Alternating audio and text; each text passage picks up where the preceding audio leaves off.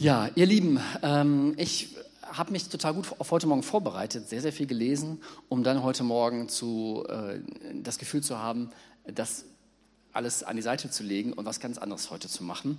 Äh, und es gibt einen Satz, äh, an dem ich schon immer mal lange auch immer mal wieder hängen bleibe, den ich sehr geheimnisvoll bin und ich auch nicht behaupten würde, dass ich diesen Satz so meine, dass ich den jetzt so total verstanden habe, aber zumindest habe ich ein paar Fragen äh, an diesen Satz und vielleicht auch schon so eine Spur verantworten. Und es ist ein Satz äh, von Jesus. Jesus hatte ein Gespräch mit Nikodemus und dieses Gespräch ist sehr, sehr bemerkenswert, ähm, weil es uns Johannes sehr ausführlich berichtet, dieses Gespräch zwischen Nikodemus, einem jüdischen äh, Gelehrten, äh, auch einem, ja, auch schon so eine Art Politiker, äh, hochgestellt in Jerusalem, ein hohes Amt. Und der trifft sich heimlich mit Jesus. Keine Ahnung genau warum. Wahrscheinlich, weil es irgendwie mit den Römern schwierig war. Wahrscheinlich aber auch, weil er auch noch nicht so öffentlich mit Jesus gesehen werden wollte, sondern einfach mal äh, ja, unter vier Augen mit ihm sprechen wollte. Und dieses Gespräch berichtet uns Johannes sehr, sehr ausführlich. Und das ist dieses Gespräch, finde ich, ist eines der Highlights in der Bibel äh, wo wirklich ganz viele erstaunliche und starke und zentrale Aussagen sind, die Jesus dort macht. Äh, und es ist auch gleichzeitig ein sehr ja, nettes und sehr äh, intensives äh, persönliches Gespräch zwischen den beiden. Wer mich kennt, der weiß, dass ich ein Fan von The Chosen bin und das auch an jeder Stelle halt auch mal äh, wieder betone. Das ist eine Serie über das Leben von Jesus. Man kann es im Google Play Store, im App Store, äh, bei YouTube äh, umsonst runterladen. Man kann natürlich auch bei Netflix das Ganze kostenpflichtig gucken. Und diese Serie, mittlerweile die dritte Staffel, ist schon draußen, die ich persönlich die beste finde. Die vierte kommt bald. Aber ich möchte euch eine Szene aus der ersten Staffel von genau diesem Gespräch einmal hier auf die Leinwand bringen und dann euch sagen, um welcher Satz ich so hängen geblieben bin. Zeig das einmal. Genau, das ist noch gar nicht der. jetzt, da, da, ist schon der Satz, ja, äh, bisschen der Effekt kaputt, aber der Video kommt jetzt. Das Video kommt jetzt.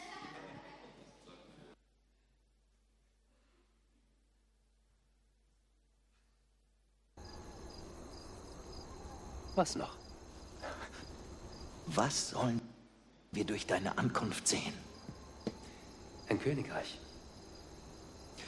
Genau das würde unseren Herrschern Sorgen machen. Nein, keins von dieser Art. Welche dann? Ein Königreich, das ein Mensch so lange nicht sehen kann. Genau. Könnt ihr das Licht vielleicht noch einmal runter machen?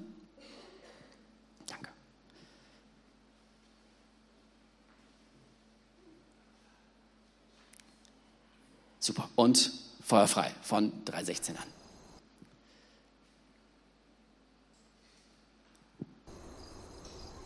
Was noch?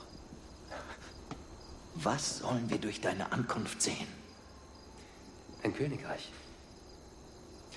Genau das würde unseren Herrschern Sorgen machen. Nein, keins von dieser Art. Welche dann? Ein Königreich, das ein Mensch so lange nicht sehen kann, bis der Mensch wiedergeboren wurde. Von neuem? Geboren? Ja. Du meinst als ein neues Wesen? Der Wandel vom Heiden zum Juden? Nein, das ist nicht das, wovon ich spreche. Was heißt dann wiedergeboren?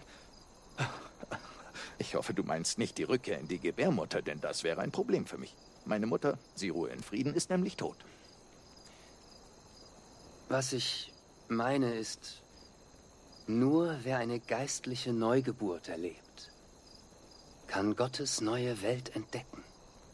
Menschen können nur Menschen in die Welt setzen.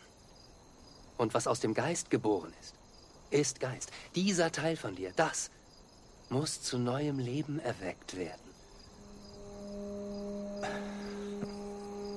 Wie soll sowas möglich sein? Du bist ein Lehrer Israels und verstehst diese Dinge nicht? Ich versuche es, Rabbi. Ich weiß. Ich weiß. Hörst du das? Was? Hör zu. Was hörst du? Den Wind? Woher weißt du, dass es Wind ist? Weil ich ihn fühlen kann. Und weil ich ihn höre. Weißt du, wo er herkommt? Nein. Weißt du, wo er hingeht? Nein. Genauso ist es mit dem Geist. Genauso. Der Geist wirkt auf eine Art, die für dich ein Mysterium ist. Und auch wenn du den Geist nicht siehst, so kannst du doch seine Wirkung erkennen. Mir wird ganz flau bei dem Gedanken an den Aufruhr, den diese Worte bei den Rechtsgelehrten verursachen werden. Ja. Und ich erwarte es auch nicht anders. Ich spreche über das, was ich weiß und kenne. Dankeschön. Das ist die Stelle, die ich äh, total stark finde. Ähm, und es geht darum, Jesus sagt, dass etwas in uns neu geboren werden muss, dass in uns etwas lebendig sein soll. Und er erklärt das, Nikodemus, dass es so ist wie mit dem Wind. Dass der Wind, wir wissen nicht, woher er kommt und wohin er geht. Und genauso ist es auch bei den Menschen, die vom Geist geboren sind. Dieser Teil soll neu sein in unserem Leben. Und es ist irgendwie ein Mysterium, es ist ein Geheimnis. Und ich glaube, dass dieser Satz, ihr könnt ihn jetzt auch gerne einblenden, äh, der Wind weht, wo er will. Du hörst, zwar, zwar sein, du hörst zwar sein Rauschen, aber woher er kommt und wohin er geht, weißt du nicht. So ist es bei jedem, der aus dem Geist Gottes geboren ist. Und ich glaube, das Erste, was hier deutlich wird, dass Jesus möchte, dass etwas Geheimnisvolles in uns passiert. Dass wir auch einen Zugang wieder vielleicht haben zum Geheimnisvollen. Im Prediger gibt es eine andere Bibelstelle, die so einen ähnlichen Punkt macht. Und da steht Folgendes. Du weißt nicht, welche Richtung der Wind einschlagen wird. Auch kannst du dir nicht erklären, wie der Körper eines Kindes im Leib der Mutter entsteht. Ebenso verstehst du das Tun Gottes nicht, der alles bewirkt. Mittlerweile wissen wir schon so ein bisschen mehr, wie ein Kind im Mutterleib entsteht. Und es gibt fantastische Aufnahmen davon. Oder wir wissen viel mehr über den Wind. Es gibt Statistiken, dass der Wind, der kommt ja meistens von Westen und äh, wir haben Namen äh, gefunden für die Winde und wir haben eine gute Vorhersage, dass wir wissen, woher der Wind kommt und wir wissen mittlerweile auch, wohin er geht. Und äh, ganz viele Dinge haben wir herausgefunden davon und das führt dazu, dass viele Leute irgendwie so diesen Sinn für das Mysterium so ein Stück weit verloren haben. Wunder was ist ein Wunder? Ähm, häufig hört man so eine Formulierung wie, Wunder ist etwas, wenn etwas Unerklärliches passiert. Ich persönlich halte das für eine relativ schlechte Definition für ein Wunder, denn dann wäre es ja so, dass sozusagen Wunder da anfängt, wo unser äh, Wissen aufhört. Und da unser Wissen sich ständig erweitert, gehen die Wunder immer mehr zurück. Ähm, mittlerweile, genau, können wir ganz viele Dinge erklären, die noch vor wenigen Jahren unerklärlich waren. Und das wird ja auch so weitergehen, dass es in ein paar Jahren das Wissen noch mehr sein wird. Und wenn ein Wunder das wäre, was wir nicht erklären können, dann würde ja die Anzahl der Wunder immer weiter zurückgehen. Albert Einstein, den ich auch total gerne zitiere, hat mal Folgendes über Wunder gesagt. Könnt ihr es einmal einklicken? Es gibt zwei Arten, sein Leben zu leben. Entweder so, als wäre nichts ein Wunder oder so, als wäre alles ein Wunder. Und ich glaube, nur weil wir Dinge verstehen und ich mag ja auch gerade viele von diesen ja doch sehr demütigen Wissenschaftlern, die wissen, wenn wir eine Dinge, eine Sache herausgefunden haben, bekommen wir meistens zwei, drei neue Fragen hinzu. Ähm, irgendwie wird der Anteil des Unwissens fast schon überproportional größer zu dem, was wir wissen. Ähm, einmal ist das ein Fakt, der dazu, äh, der uns ein bisschen demütig machen kann, aber halt auch die grundsätzliche Sichtweise, dass auch alles ein Wunder irgendwie bleibt. Und ich glaube, dass die Sichtweise, alles um uns herum so wahrzunehmen, als wäre alles ein Wunder, eigentlich viel realistischer und viel treffsicherer und viel richtiger ist, als ja, nichts ist ein Wunder, ja, weil wir irgendwann ja an den Punkt kommen, immer mehr auch vielleicht das auch erklären zu können. Ich glaube, dass unser Glaube, dass etwas in uns wiedergeboren ist und lebendig sein soll und lebendiger werden soll, was so diesen dieses Mysterium, dieses Unbekannte, dieses Staunen über wundervolle Dinge äh, behält und wieder lernt und dafür ganz viel Platz und Raum dafür ist. Und an ganz vielen Stellen in der Bibel finden wir gerade immer wieder da äh, auch Punkte im Römerbrief gibt es so eine wunderbare Stelle. Da ist Paulus eigentlich gerade ganz logisch am Erklären, wie das mit dem christlichen Glauben ist. Und es ist ganz viel Logik da drin und ganz viel Kopfwissen. Und das ist ja auch total super.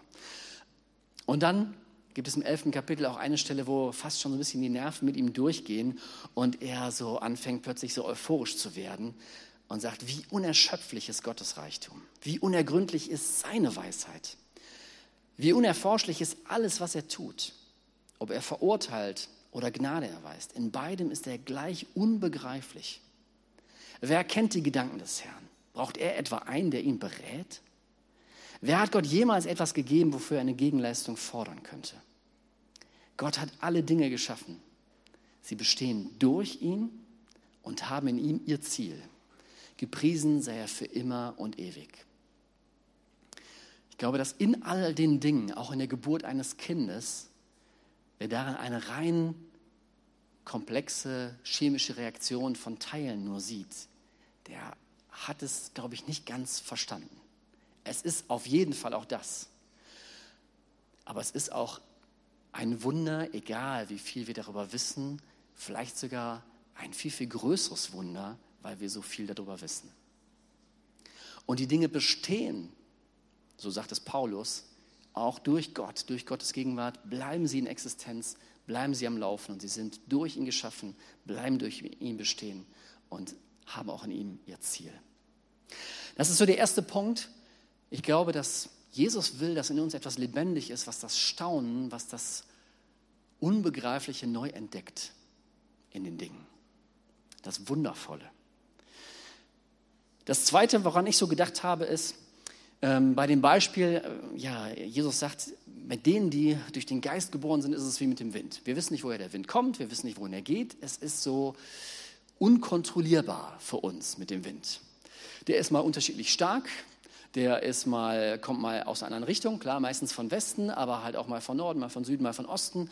Äh, wir können es nicht, den Wind nicht wirklich steuern.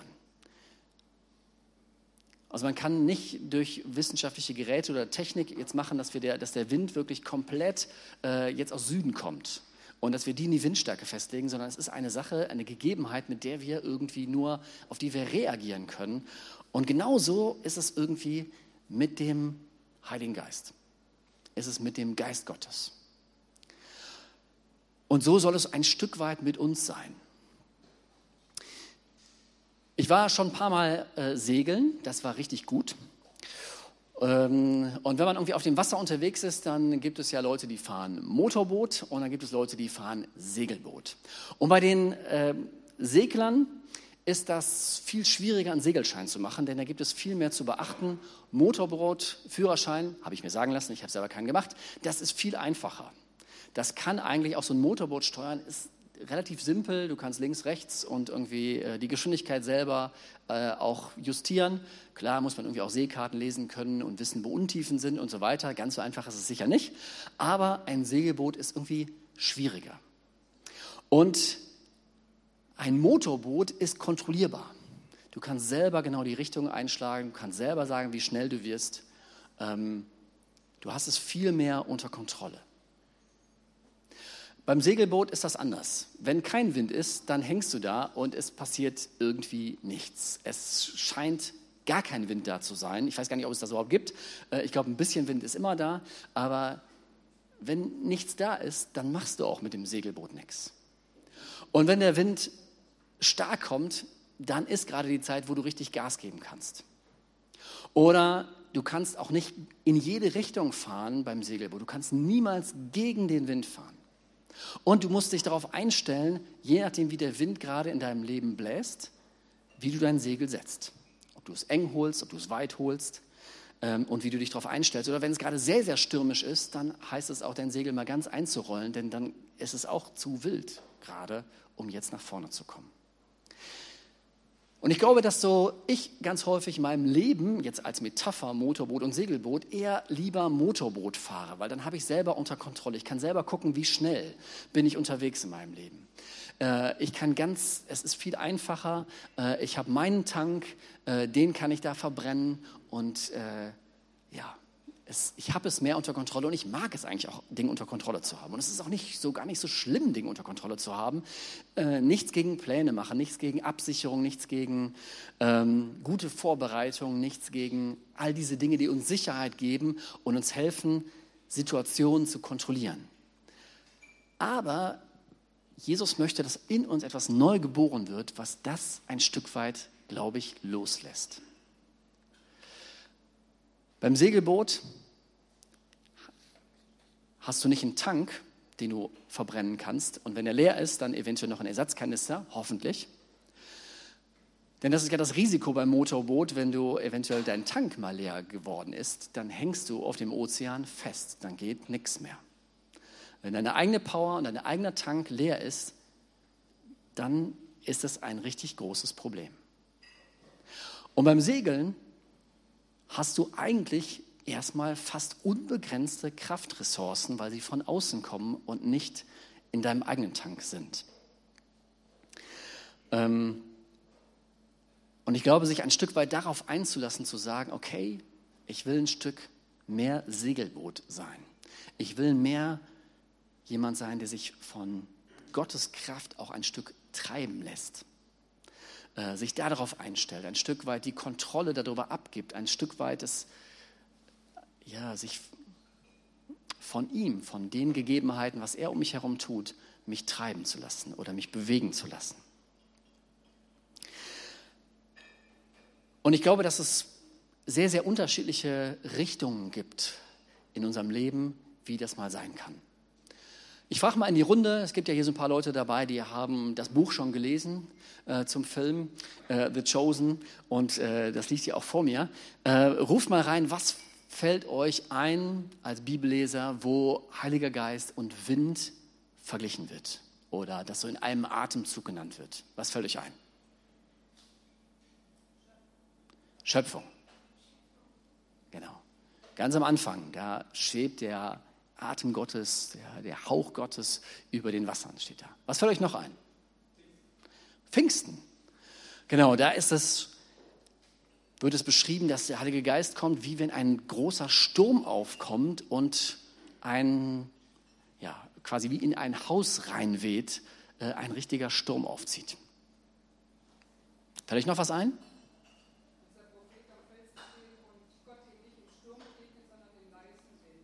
Super.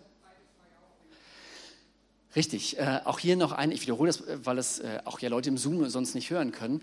Ähm, Annemarie sagt, es gibt so eine Begebenheit ähm, im zweiten Buch Könige, ersten Buch Könige 19. Da ist ein Prophet, der total deprimiert und traurig und am Ende seiner Kraft ist. Und er sucht Gott. Und dort ist es umgekehrt. Er erlebt ja auch einen Sturm und ein Erdbeben. Und er merkt, Gott ist nicht, diesmal nicht im Sturm, nicht im Erdbeben. Und dann kommt ein ganz, ganz leichter Wind. Und dann merkt er, Gott ist in diesem leichten Wind drin.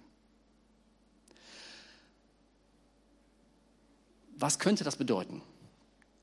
Es könnte bedeuten, dass es mal so ist, mal so ist, dass es Zeiten gibt, wo wie ein Sturm ist von Gottes Geist, wo wie an Pfingsten sich unglaublich rasant Dinge verändern, bewegen und wir irgendwie ja, da segeln können und das Boot, oh, also es richtig turbulent wird und Dinge ganz schnell passieren.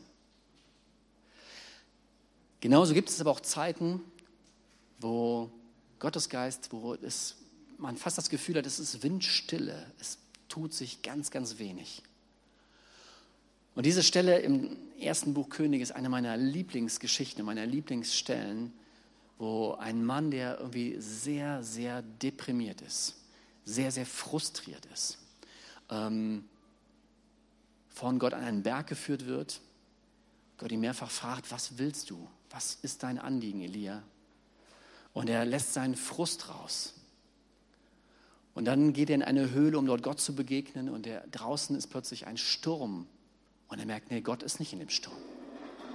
Und dann kommt dieses Feuer und er merkt, nee, Gott ist nicht in dem Feuer. Dann kommt ein Erdbeben. Was muss das für ein schrecklicher Tag gewesen sein, ähm, das alles an einem Tag so zu erleben. Und dann kommt dieser ganz leichte Wind. Und wieder und dort merkt Elia, jetzt ist Gott da. Und Gott fragt ihn wieder, Elia, was willst du hier eigentlich? Und dann hat er wieder diesen Moment, wo er Gott seinen ganzen Frust rauslässt und sagt, dass er sich verlassen fühlt, dass er sich im Stich gelassen fühlt, dass er sich alleine fühlt, dass er sich kraftlos fühlt, dass er keine Power mehr hat. Und auch hier passiert ein totaler Moment der Veränderung. Was könnte das heißen? Ich glaube, das könnte heißen, der Wind weht, der Geist Gottes weht, wo er will. Und wir wissen manchmal nicht genau, woher er kommt und wohin es geht. Und wir können es auch eigentlich nicht kontrollieren. Und Jesus lädt uns ein, auch zu so einem Leben. Und wenn es, und es gibt in allen Phasen, glaube ich, etwas zu lernen. Dort, wo, wo es ganz leise zugeht und dort, wo es ganz laut zugeht. Dort, wo sich gerade irgendwie totaler Aufbruch ist und alle euphorisch sind und wo, keine Ahnung, gerade um dich herum irgendwie alle Leute äh, gut drauf sind oder äh, neue Leute dazukommen, wie an Pfingsten. Oder auch hier in so einem Moment, ja, wo nur so ein sanfter Wind ist. Moment der Einsamkeit. Das kann sehr, sehr unterschiedlich aussehen und in beiden oder in, äh, liegt total viel drin. Könnt ihr nochmal den ersten Bibelvers nochmal einblenden? Auf der zweiten Folie. Der Wind weht, wo er will. Du hörst zwar sein Rauschen, aber woher er kommt und wohin er geht, weißt du nicht. So ist es bei jedem, der aus dem Geist geboren ist. Ich glaube, dass es einmal heißen kann, dass Jesus möchte, dass in uns etwas lebendig ist, was so das Staunen wieder neu lernt. Das sich wundern, das Geheimnisvolle um uns herum wahrzunehmen. Ich glaube, dass Jesus uns einlädt, uns darauf einzulassen, auch ein Stück weit die Kontrolle abzugeben, ein Stück mehr Segelboot zu sein, der sich mehr auf Gott einlässt äh, und auch schaut, was er um uns herum tut. Ähm, dass er uns drittens dazu einlädt, dass wir uns auf das einlassen, was der Geist Gottes tut. Ob es jetzt gerade ein Sturm ist oder ob es fast Windstille ist, ob es nur kaum wahrnehmbar ist. Es steht ein sanftes Säuseln oder ein kleiner Hauch, also fast nichts. In beiden Momenten kann der Geist Gottes da sein und kann dir begegnen. Ich habe mal überlegt, was könnten das so praktische Beispiele sein. Und ich habe noch zwei kleine Geschichten, die das vielleicht so ein bisschen illustrieren. Geschichte Nummer eins, und danach könnt dann ihr, also nach der zweiten Geschichte, auch ihr Musiker gerne schon wieder auf die Bühne kommen. Ähm, beim Erntefangfest kam nach dem äh, Gottesdienst noch jemand auf mich zu und sagte, Wolfgang, ich muss dir noch eine Geschichte erzählen. Und der mir die Geschichte erzählt hat, den kannte ich Anfang 2023 noch gar nicht und der lebt auch gar nicht hier. Aber ich hatte den Eindruck, ich soll diesen Typ mal anrufen und habe mir seine Telefonnummer organisiert und seinen Namen und habe ihn angerufen und habe ihn gefragt, hey, hast du nicht Lust zu dieser mit Jesus im Alltag Konferenz hier im Kultschock zu kommen?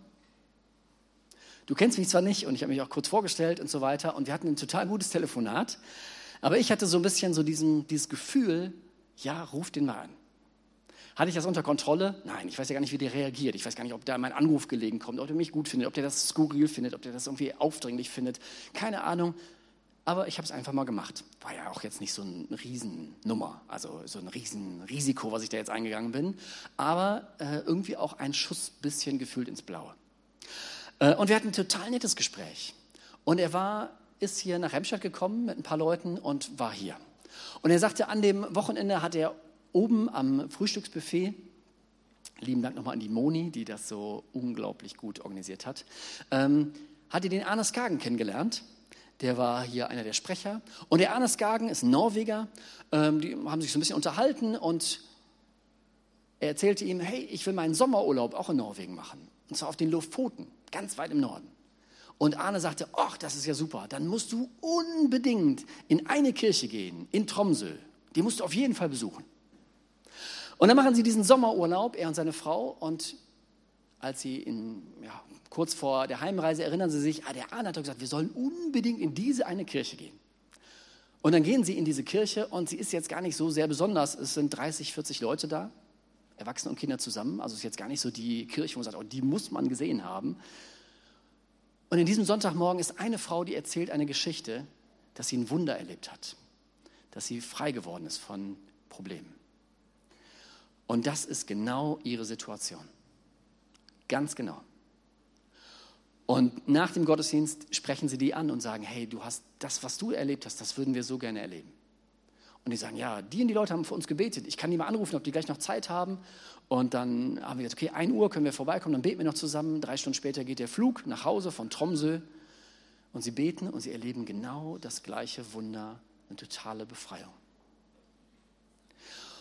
Und ich glaube, das ist so, sich auf Dinge mal einzulassen, wenn du das Gefühl hast, ich hatte das Gefühl, dass Gott vielleicht will, dass ich diesen Typ mal anrufe und einlade. Und keine Ahnung, vielleicht hatte Arne irgendwie das Gefühl, ihnen zu sagen zu müssen, sie müssen unbedingt diese eine Kirche zu besuchen. Und sie haben gedacht, ja, wenn wir hier sind und der sagte, wir sollen das unbedingt mal machen, es hat sich so Jesusmäßig angehört, dann machen wir es einfach mal und gehen dort in den Gottesdienst. Und es macht ja jetzt nicht wirklich Sinn, in eine norwegische Kirche zu gehen, weil du verstehst ja nichts. Du verstehst ja gar nichts. Und dann ist es ja noch nicht mal so eine, so eine spektakuläre Kirche, wo man hinterher sagen kann, ah, da war ich schon, auch Respekt, sondern das beeindruckt gar keinen.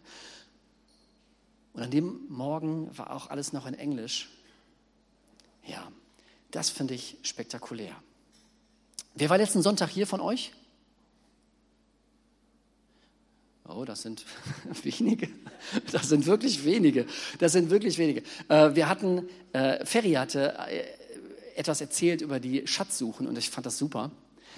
Ähm, und er hatte auch ein paar Stories erzählt, die sie mit Schatzsuchen erzähl, erlebt haben. Und es geht darum, dass Menschen in Gottes Augen wie Schätze sind, einmalig. Und dass er Leute finden möchte in ihrer Alltagssituation, dass er dich finden möchte, in der Situation, wo du gerade bist.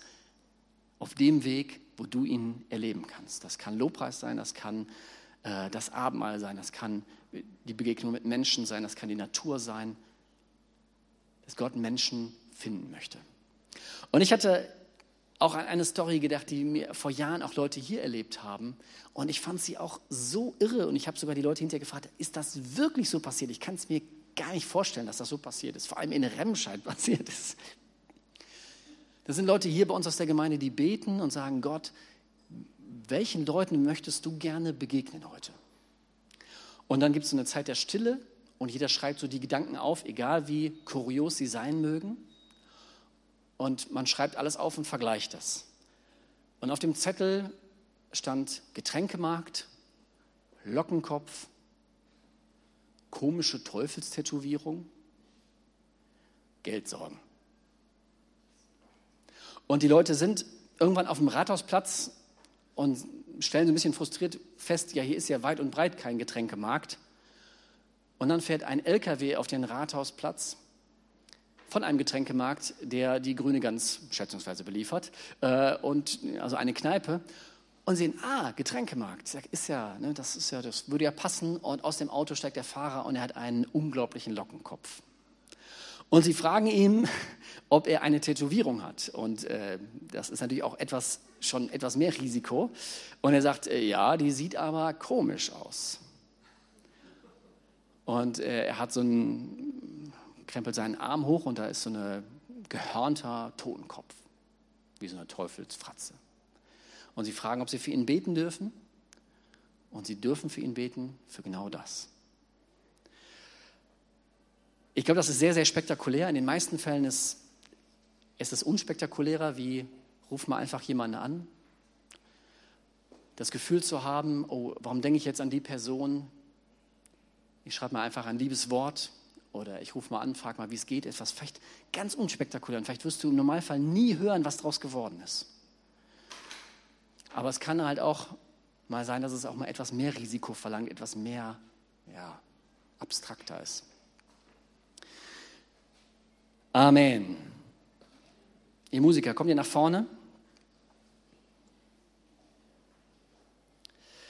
Verzeiht, dass ich etwas länger geworden bin, als ich wollte.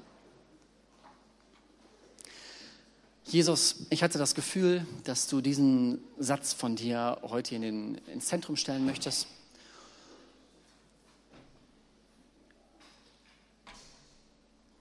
Und ich bitte dich darum, dass so das Staunen und das Wundern in unserem Leben wieder größer wird, dass auch so dieses, ja, das Geheimnisvolle Platz hat in unserem Leben. Und dass wir uns bewegen lassen von deinem Wind. Und ein Stück weit dass die Kontrolle auch dir übergeben, auch Risiko nehmen und auf das achten, was, wo wir das Gefühl haben, es könnte von dir sein. Amen.